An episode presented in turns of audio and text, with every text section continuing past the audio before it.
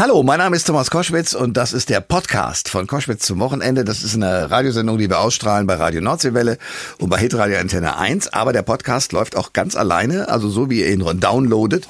Und dann sind hier spannende Gäste. Unter anderem ein Mann, der lange Zeit in der Chefredaktion des Stern gewirkt hat, aber inzwischen lange in Rente ist, aber als Kommentator natürlich ein wacher Kopf ist. Ich rede von Hans-Ulrich Jörges. Der Mann hat eine klare Meinung, manchmal auch saftig daneben gehauen. Das ist bei Kommentatoren natürlich so, das ist ja auch das Risiko. Aber eben häufig mit einer klugen Einschätzung der Weltlage. Dieser Mann hat zusammen mit einem anderen Kollegen ein äh, Buch geschrieben, und zwar Abaddon.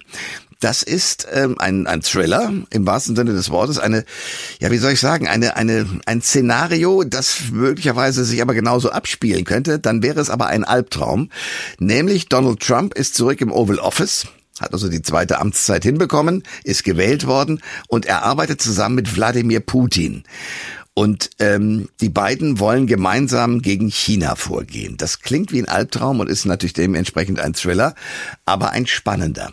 Warum hat er das geschrieben und ja, wie schätzt er das selber ein? Wie realistisch könnte das Ganze sein? Das bespreche ich mit Hans-Ulrich Jörges und natürlich auch die Weltpolitik aus seiner Sicht. Der Thomas Koschwitz Podcast. Ihr hört Koschwitz zum Wochenende jetzt mit dem ehemaligen Mitglied der Sternchefredaktion, ein Mann, den ich sehr schätze, nämlich Hans-Ulrich Jörges. 2006 zählte ihn die britische Financial Times zu den einflussreichsten Kommentatoren der Welt. Kommentieren tut er heute noch, äh, sogar im Rentenalter, sei es aktuell bei Servus TV oder auch indirekt, über einen neuen Roman, den er zusammen mit dem Sternjournalisten Axel Vornbäumen geschrieben hat, nämlich Abaddon. Der Schritt zum Abgrund. Herr Jorges, schönen guten Tag und herzlich willkommen. Ich grüße Sie sehr. Ich freue mich wirklich sehr, weil wir kennen uns auch schon seit vielen Jahren. Ja. Und ich habe die Sendungen, die Interviews, die ich mit Ihnen gemacht habe, nicht vergessen. Sie Schön. sind ein ganz großer aus Rundfunk und Fernsehen und ich wünsche Ihnen sehr, dass das beim Hessischen Rundfunk so bleibt. vielen, vielen Dank. So, jetzt reden wir über etwas, was ich äh, total spannend finde. Sie haben nämlich einen, äh, einen Roman mit Ihrem Co-Autoren zusammen entwickelt, wo Donald Trump und Wladimir Putin die Hauptrollen spielen. Ist das auch zu verstehen als ein indirekter Kommentar zur aktuellen Weltpolitik oder ist es der Spaß an der Freude, sich vorzustellen, wie die beiden den Wahnsinn, also Abaddon ist ja sozusagen der Schritt kurz vor dem Abgrund, ähm, wie die beiden sozusagen diesen Schritt in den Abgrund machen? Ja, wenn ich, äh, die Frage ist goldrichtig. Wenn ich heute Nachrichten ähm, sehe und höre, ähm, dann denke ich häufig, ja Mensch, da haben wir schon drüber geschrieben, als es noch gar nicht passiert war. Also es bewegt sich in die Richtung.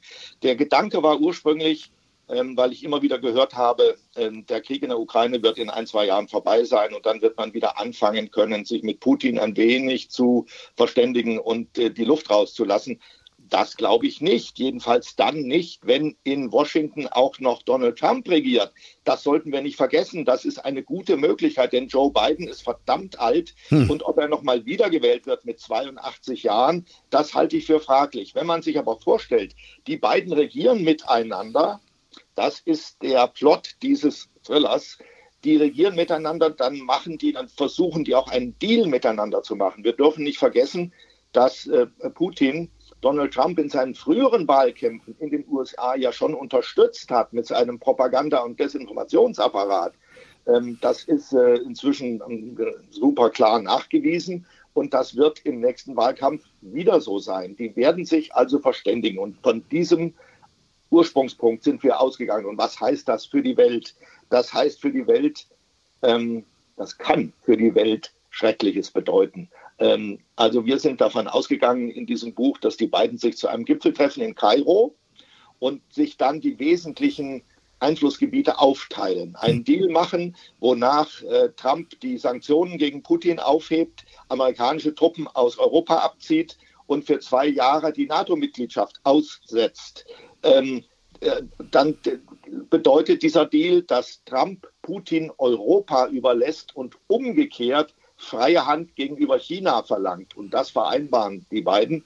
Und dann haben wir innerhalb kürzester Zeit ähm, sieben gewaltsame Konflikte in der Welt, die meisten in Europa, aber auch einen in Asien. Ähm, und zwar nicht so, wie wir das heute in der Ukraine erleben, sozusagen konventioneller Krieg mit Panzern und äh, Artillerie und so weiter, sondern auf ungewöhnliche Weise. Ähm, ich will nur eins davon äh, verraten. Putin beseitigt die polnische Staatsführung, den Staatspräsidenten und den Ministerpräsidenten und lässt ein polnisches Kriegsschiff versenken, um Polen damit als Anker der, der antirussischen Koalition in Mitteleuropa zu beseitigen. Das gelingt ihm auch.